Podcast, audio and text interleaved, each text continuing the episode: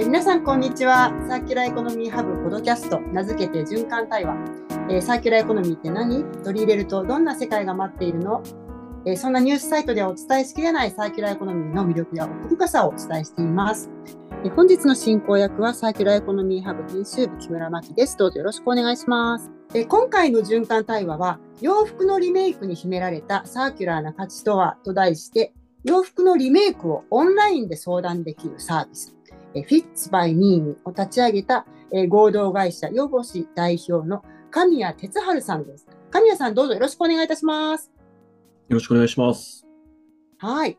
えー、まずは神谷さん、えっ、ー、と、このヨボシではもともと衣服のあの裾上げですとか、あの竹詰めですとか、まあ、そういったものをオンラインから依頼できるサービスということで、フィッツを運営されてきていますけれども、えっ、ー、と、自己紹介を兼ねて、まあ、どんな経緯で起業されたのかちょっと教えていただいてもいいですか？はい。と、もともとのフィッツを運営をするためにこう開始したわけじゃないんですけど、あの、起業した経緯で言うと、あの、ちょっとまあ入り組んでるんで会社のウェブサイトを見ていただけるとすごい助かるんですけど、あの、前職がオーダースーツの、えっ、と D2C のアパレルスタートアップでこう働いていた時に、結構縫製工場さんと関わる機会が多かったんですけど、まあ、そこで共同のプロジェクトをいろいろ進めている時に、あの、地方にあるこう素晴らしい技術とか資源とかってめちゃくちゃあるなっていうふうにすごい感じていたんですが、なんかその工場の人たちがうまく自分たちで発信できていないなっていう課題感をすごい感じていて、なんかうまくそのお客様、一般のお客様とその工場さんだったり、この稀有な技術を持ってらっしゃるとか、そういう価値観がそう良い人たちをつなぐ人材になりたいなっていうところで、そのビジネスサイドをちゃんとこうできる人間として、えっ、ー、と、そういう工場さんだったりとか、地方の企業とあの、プロジェクトを回せるような人材サービスみたいなところをやりたいなっていうところで起業したっていうのが経緯になります。あ、まず最初はそういった、はい、こう、課題意識というか、思いがあって、あ、そうです。うん、起業されたんですね。はい、へえ。なんか実際にあの、具体的にどの辺のなんか地域でとか、なんか印象に残ったそういったなんていうんでしょうね。あの、はい、ファッション領域のそういった会社ですとか、製品ですとか、何かあったんですか？もともとファッション畑でずっと働いてたんですけど、まあ、その起業して働き始めたの業界で言うと、水産加工とか、えっ、ー、と、ジビエとか、ちょっと飲食系が多かったりとか、あとお菓子工場とか、なんか多くて、業界的にはそういうところが多くて、で、あとエリアは、東北がなぜかまあ多かったですね。あの、岩手とか、えー、福島ですとか、そういったところでやっていたことが多くて、ファッション自体があんまりなんかその起業したての時はあんまりなかったですね。取り組むプロジェクトが。あ、プロジェクトとしては、はい、あの、そんなにはなかったんだけれども、はい、まあ、もともとのきっかけというか、まあ、思いとしては、あの、ずっとこう、ファッションの領域でそういったこう、まあ、埋もれがちな価値をこうね、引き出してっていうようなことをやっていきたいっていうふうな思いで起業されて、はい、そんな思いをこう、どんな形で、このピッツっていうサービスっていうんですかね、リメイクっていうリフォームっていうところにこう、つなげていかれたんですか？はい。で、その起業するタイミングから前職でこう、つながりのあった、あの、お直し工場みたいなところはずっとこう、つながりがあって、で、僕がそうなんですね。起業を、はい、してからも、まあ、ちょっとそちらの企業さんと一緒にこう、プロジェクトを回すというか、まあ、外部人材としてこう、ジョインを一部させていただいてたんですけど、まあ、その時に、あの、その工場、工場というか、物押し屋さん、物押し工場みたいなところが、基本的に B2B の OEM みたいなところをやっていたんですけど、まあ、2C 向けのサービスをやりたいな、みたいなところが話としては出てきたんですが、あまりこうなんか、2C 向けにビジネス構築をできる人材とか、あとまあ、コミュニケーション、ユーザーコミュニケーションもできる人材とか、まあ実際にこう、EC サイトも立ち上げてとかっていうできる人材が社内にいないっていうことだったので、じゃあ僕らの方でやりますよみたいなところが始まり、まあ、ただ、えっ、ー、と、やるとしても、まあ、こっちで全部やるしかないので、じゃあサービスとしても僕らブランドとして立ち上げて、裏側だけ回してもらえますかみたいなところから、えっ、ー、と、その企画みたいなところは立ちが上がりましたね、フィッツ自体は。ああ、そうなんですね。はい、そのメイク、まあ、工場というか、あの会社さんとの、はい、まあ、以前からのつながりがこう生かされるような形で、はい、でもとはいえ、まあ、あの神谷さんたちの、まあ、強みをこう全面的にそうですね。はい。感じで、前面に立って、あの、グランド構築からコンセプトメイクまでやられるような形でスタートして、たどり着いていったのが、フィッツ。そうですねあ。はい。ああ。その時、あの、まあ、裾上げ、竹詰めってことですから、まあもちろん、あの、リメイク工場のね、お得意とするところではあると思うんですけれども、あの、それがこう、フィッツっていう、こう、ブランドコンセプトサービスに、こう、結びつく時に、そこまでに至るまでに、こう、中心的に考えられていた、まあ、メインコンセプトというか、あの、はい大事にされてきたこととか、そんなことって何かありましたか？あ、はい。一応2つあって、アパレル、まあ、育ち、アパレル育ちというか、まあ、あのキャリアで言うとこう、セレクトショップとかも経験してた人間なんで、販売員とかで。まあ、なので、結構アパレルのこう及ぼす環境負荷とか、まあ、サプライチェーンのあんまりこう透明性のないところっていうのには、まあ、違和感だったりは感じてたんで、まあ、なんか何かしらその課題を、まあ、解決まではいかないですけど、自分なりにこうアクションをしたいなっていうのがまず前提としてはあったのと、で、もう一個が、まあコンセプトというか、自分の中で自分が使いたいサービスを作ろうと思っていて、ファッションの中で。なるほど。はうんい。で、まあ自分があの170センチぐらいの身長で、サッカーをやってたからか足が短いんですね。まあこれはサッカーのせいかわかんないんですけど、足が短くて、まあなので結構直しをするケースが非常に多いですね。自分が規制が合わないというそうなんかで。すね。はい。既製品がちょっと合いづらい。はい。あ、そうです。で、あと古着も好きなんで、一点物が好きなんで、まあ、それだとサイズもまた合わせなきゃいけないっていうので、結構リペアをする機会が多いんですけど、やっぱりこう、お直し屋さんに持っていくっていう UX がどうもイライラしてくるというか、面倒だなって感じていて、うん。で、また取りに行かなきゃいけないとかっていうのも、まあ、面倒だなね。って思ったりはしてたので、まあ、なんかもう、オンラインでちゃちゃってできるようにしたいなって思って、まあ、だったらもう作っちゃおうっていうところで、作り始めたって感じです。ああ、こうご自身がそれこそつあったらいいな、ね、そういったサービスをもうまさにあの実現してしまったというところがですね。ですね。はいああ、なるほど。そうですか。確かに、近所にそういった、あの、ね、お直しを出すっていう、そういった場すらも最近はお店ですよね。あんまりないような地域っていうのも多いんじゃないかなっていうふうにもね、思うんですけれども、そのあたりってこう、まあ、業界の現状といいますか、で、どんなふうにご覧になってらっしゃいます？このあリペア、まあ、洋服、洋服のリペア、リメイクってことに関して。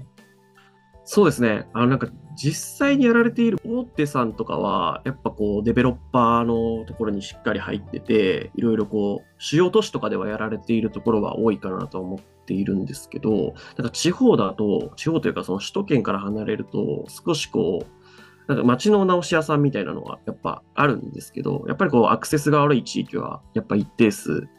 あって、実際にあの、フィッツをご利用いただいているお客様も、まあ一応こう、住所とかはいただいているので、まあ、どういうとこにあるかみたいな Google マップとかでも調べたりするんですけど、なんかあん結構端正な住宅が結構多かったりするんですよね。ああーなるほどお住まいのところが。なので、はい。やっぱりそのお困りになられているのが、街のコーナー物社さんなかったりするっていうケースがある場所っていうのが、ちょっとこう今、日本全体で言うとあんまりこうお直しが進まない現状にはなってるのかなとは思ってるので、うーん。はい。なんかそうですねそ。こが解決できるかなっていう、ちょっと質問の意図と違うかもしれないんですけど。あ、いはいえいえ、うん。まあそういった、こう、ね、ニーズのあるよ、ありそうなというか、ある地域っていうのがなんか少し傾向として、うん、浮か、浮かび上がってくるような感じなのかなと思うんですけれども、同時にその、あの、傾向という意味で言うと、どんなオーダーとかはい。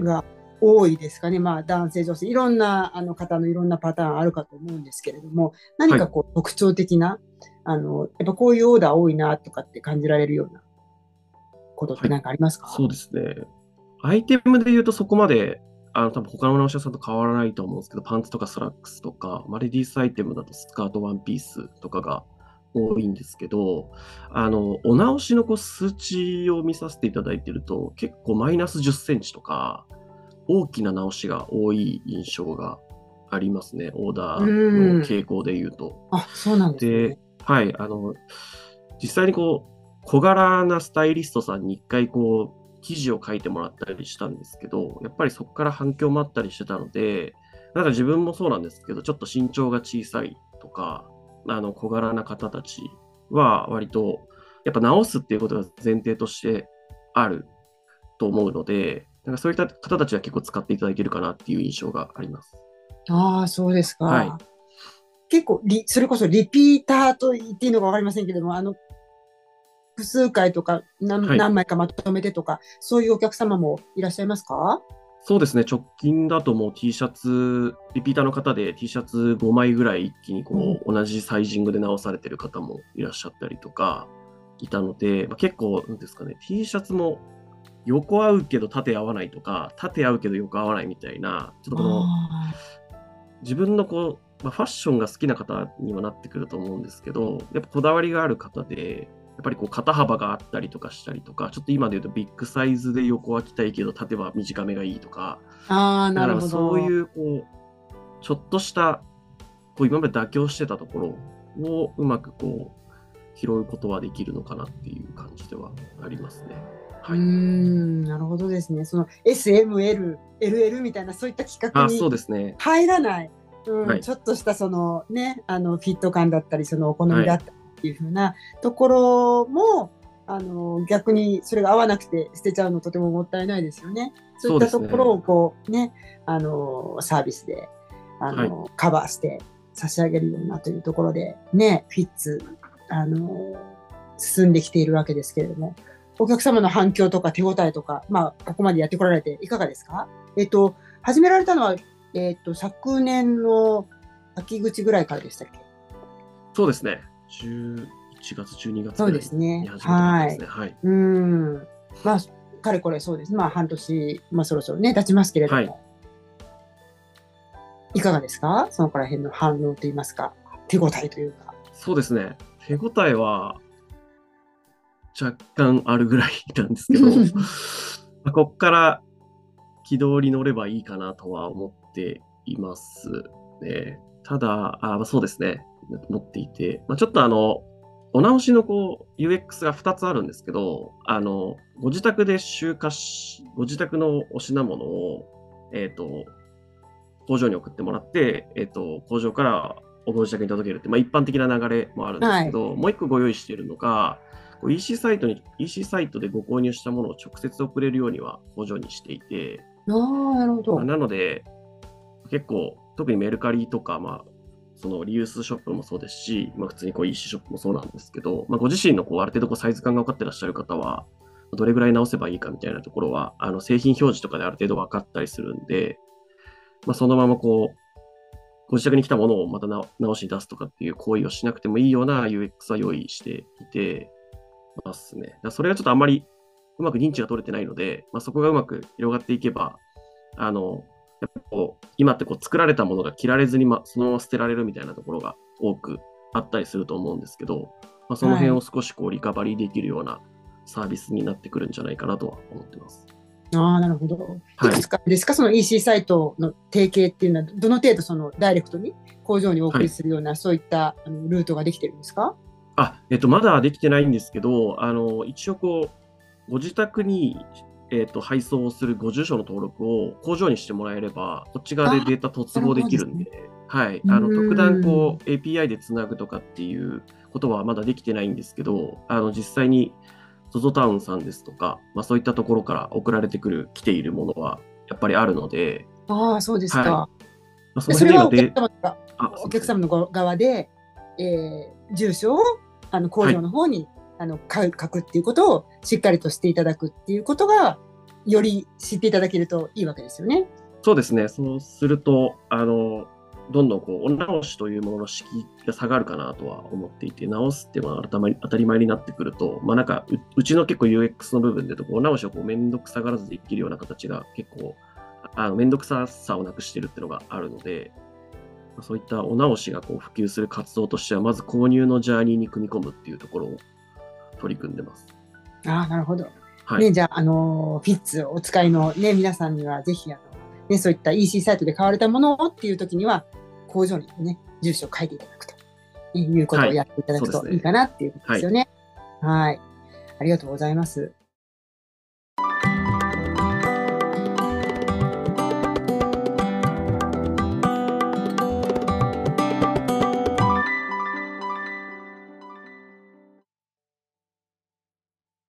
まあ、そんなあの、神谷さん、えー、フィッツなんですけれども、あの、ちょっと新しいサービスといいますか、まあね、あの、ちょっと、あの、今後、あの、どういった形で広げたいかっていうふうなお話とも関係するんですけれども、あの、フィッツ by ニーということで、え、ー、と、ちょっとコラボレーションされて新しいサービスができたということなんですけれども、これどんなサービスかご紹介いただいてもいいですか？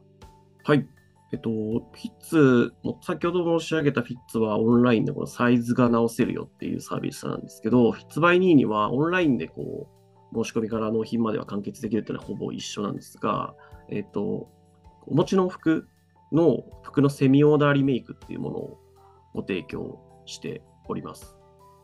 あ、もうすでに持っている服へっていうことですね。はい、あそうですね。持っている服であったり、うん、まあ、生地であったりとか、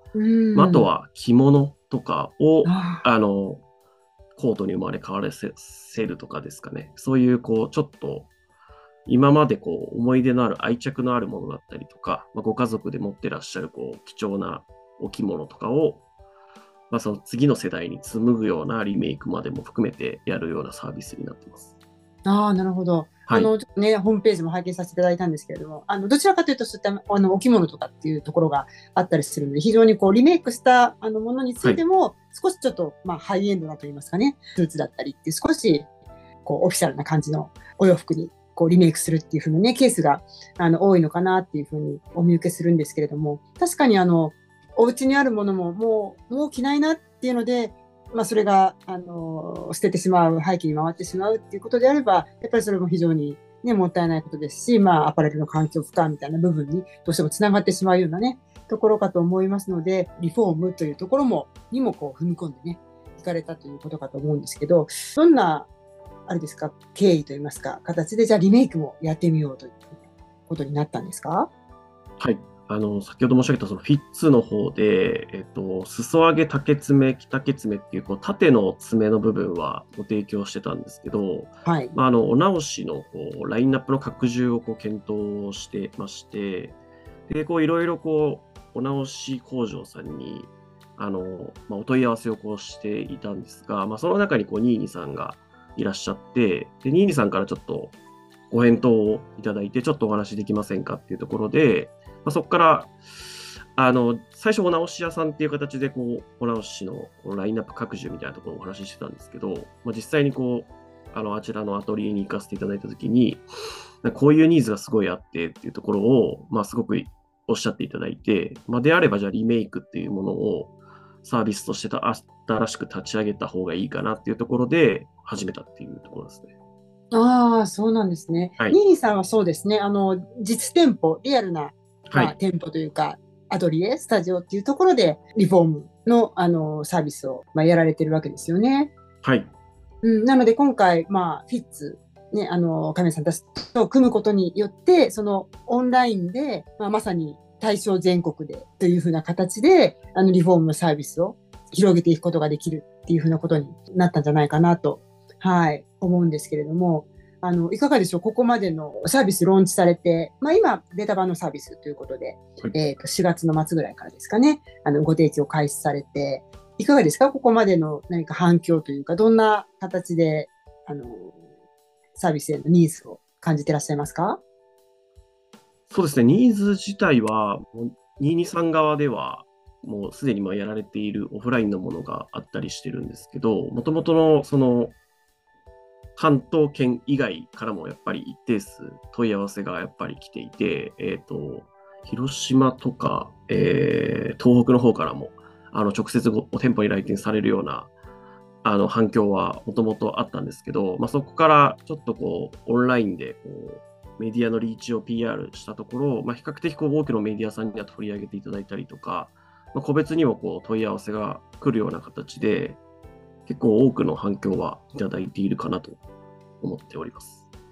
あそうですか。はい。実際、あの、こんなものをこうリメイクしていただきたいっていうところで、何か印象に残っていらっしゃるようなこととか、あと当初は想定してなかったんだけれども意外なものがオーダーとしてあったとか、そういったことってございます？そうですね。直近で言うと、あの、もニーニさんが割とこう女性メインでやられていいるところが多かったんですけど、男性の方から問い合わせが来ていて、男性の40代、50代ぐらいの方から問い合わせが来てたんですけど、あの、ウエスタンのレザーのジャケットをちょっとこう、今着れるようにしてほしいっていう形のご依頼が来ていて、その20代の頃にご購入されて、ちょっとこう、エッジが立ったようなデザインになってるんですけど、サイズ自体はすごい今、ジャストサイズではあるんですが、まあ、少しちょっと年齢を重ねて着づらいみたいなのがやっぱりあるみたいなので、できるだけ少しこう柔らかい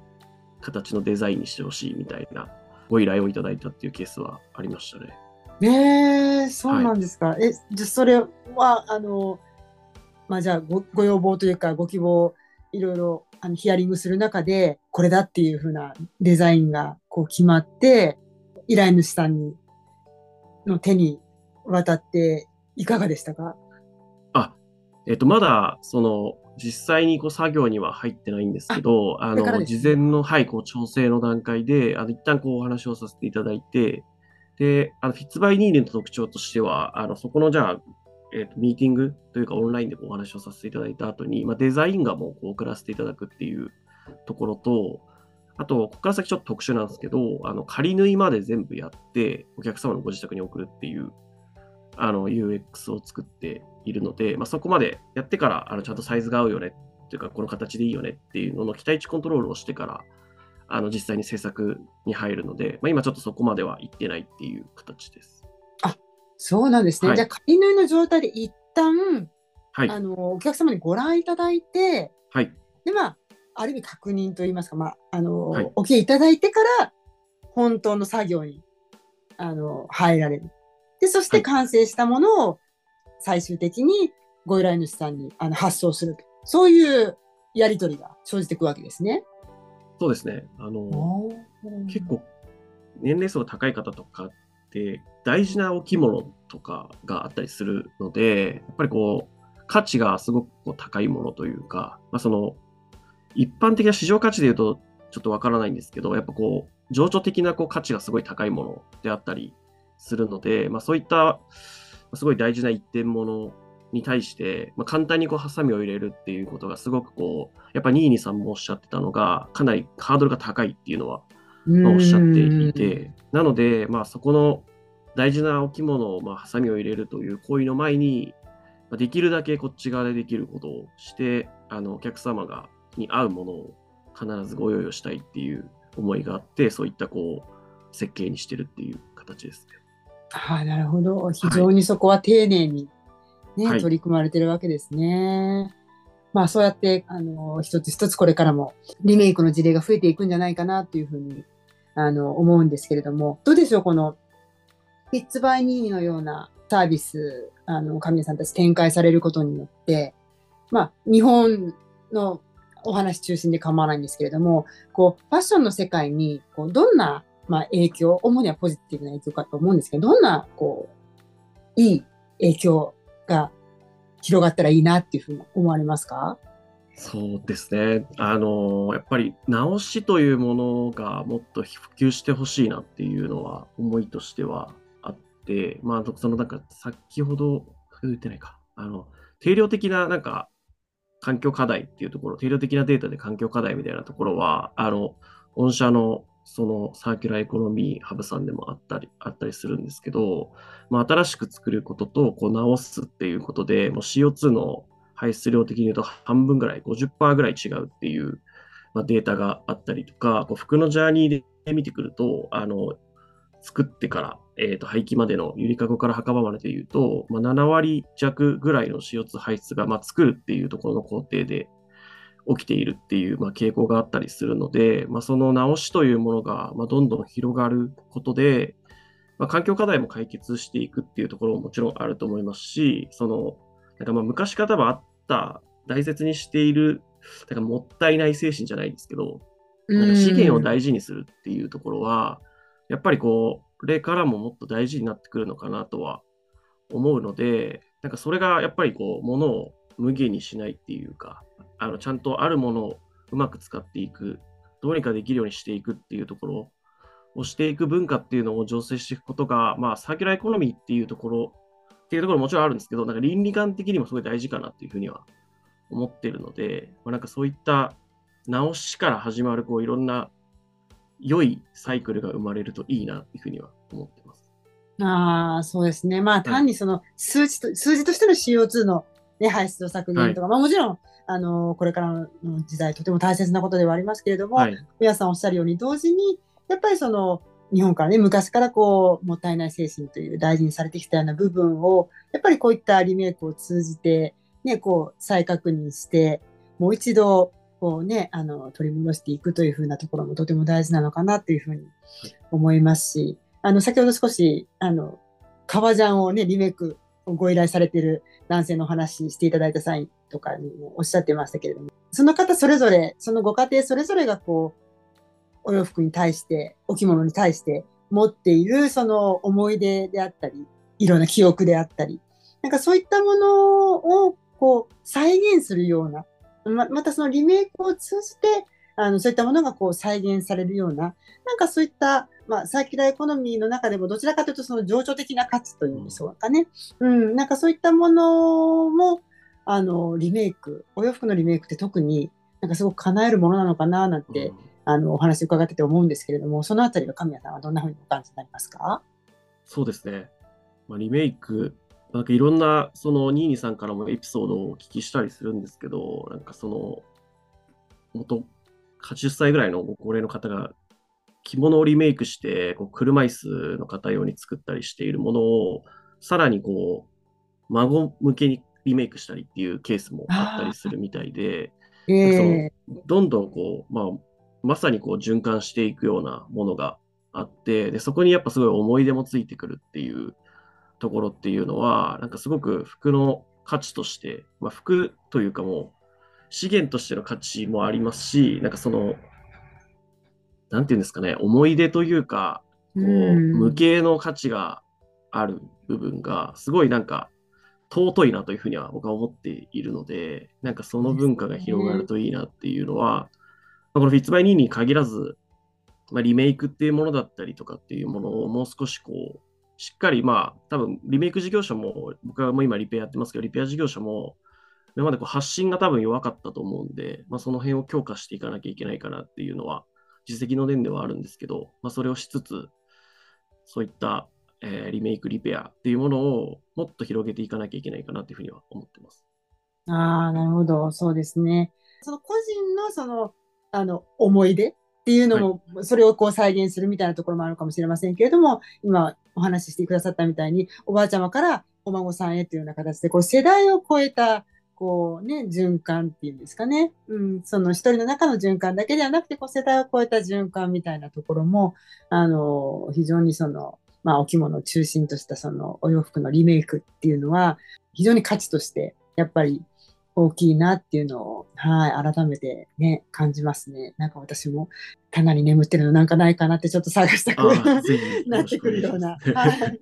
お話を聞かせていただいておりますけれども。今回、フィーツバイニーニということで、あの、お洋服の、あの、リメイクのベータ版のサービス、あの、始められて少し経ったところですけれども、まあ、今後、このサービス、あの、どんな風に育てていきたいかっていったところですかね。サーキュラーエコノミーにつながる取り組みとしてもですけれども、どんな形で進化させていきたいかなっていうふうに、神谷さんはお考えですか？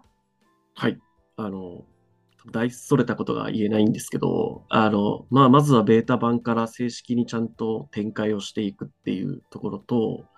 あとはちょっと年齢のセグメントをある程度こう切っているような形で展開はしてるんですけど、あの今回ベータ版でちょっと想定してなかった層のお客様からもお問い合わせは来てたりしてるので、その年齢問わず、えっ、ー、と、お一人お一人のこう品物をどうやってリメイクまで持っていけるかみたいなところは、改めてこう検討しなければいけないかなとは思ってるので、まあ、そこはサービスのアップデートが必要かなと思ってます。で、合わせて、まあなんかあんまりこう展望とかをしっかり考えきれてはないんですけど、まあ一人一人のこうお客様っていうものなんですかね、大事にしていかなきゃいけないっていうのは、まあどのサービスもそうなんですけど、まあ特にこういったリメイクっていうのは、本当、その資源が替えが利かないというか、お品物が替えが利かないものなので、あの、そんなにこう展望というよりかは、もう本当に今目の前にいらっしゃる方を期待値を超えることを常にしていくっていうことが、結果的に、あの、次の、あの、動きにつながってくるとは思うので、それを文化を広げていくっていうことがサーキュラーエコノミーというものの発展に、発展というか、横転とかそういうこう拡大にはなってくるのかなというふうには思います。ああ、なるほど。そうですね。で、これからこう、一つ一つのそういった、あの、お客様の思いがこもった、あの、リメイクの依頼が、ストーリーとしてこう重なっていって、ね、あの、たくさん蓄積ね、されていくと思いますので、ぜひその一つ一つも少しずつね、なんかちょっとこういう形で発信していただいたりとか、私たちも何かこういいお話として皆さんにご紹介をしていく機会がこうあると、あ、こんなこともあのできるんだっていうふうにね、思っていただけるような皆さんの輪がこう広がると、はい、あの、いいなぁなんていうふうに、はい、あの、思っております。私もそんなふうに、はい、感じました。はい、今、どうでしょう？他の日本のの国内の中で、まあ、同じようなサービスだったりとか、広げていらっしゃったりとか、なんかそういったこう、ちょっと兆しのようなものっていうのは何かお感じになりますか？そうですね。まだまだな感じでしょう。どうし、どうでしょう？リメイク、着物のリメイクとかは、一定こうサービスはご展開されているところはあるかなとは思うんですけど、やっぱりそこまで大きく広がってないのかなっていう印象はあって、まあ、リペアに関しても、やっぱり少しこう、なんか、リペアをやっぱ動かしていてすごい思うのが、あの、点、なんですかね、こう EC サイトでのこう商品のラインナップがすごい難しいなっていうところと、お客様とのこうコミュニケーションも、やっぱりこう、そのアイテムの仕様によってできるできないがあったりするときに、やっぱり確認するっていう手間がすごいかかるなっていうのがあるので、やっぱりこの、その広げていくためには、やっぱりその UX の部分をもっと磨かないといけないなっていうふうには思ってます。なので、多分そこがみんな難しいからできてないんだろうなっていう感じは、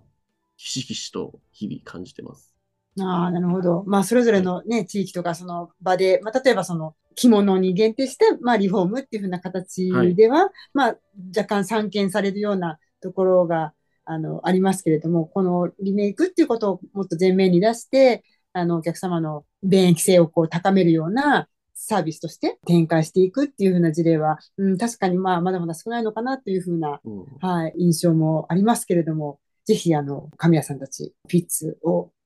突破口に、あの、こういった、あの、リメイク、リフォームのお洋服の、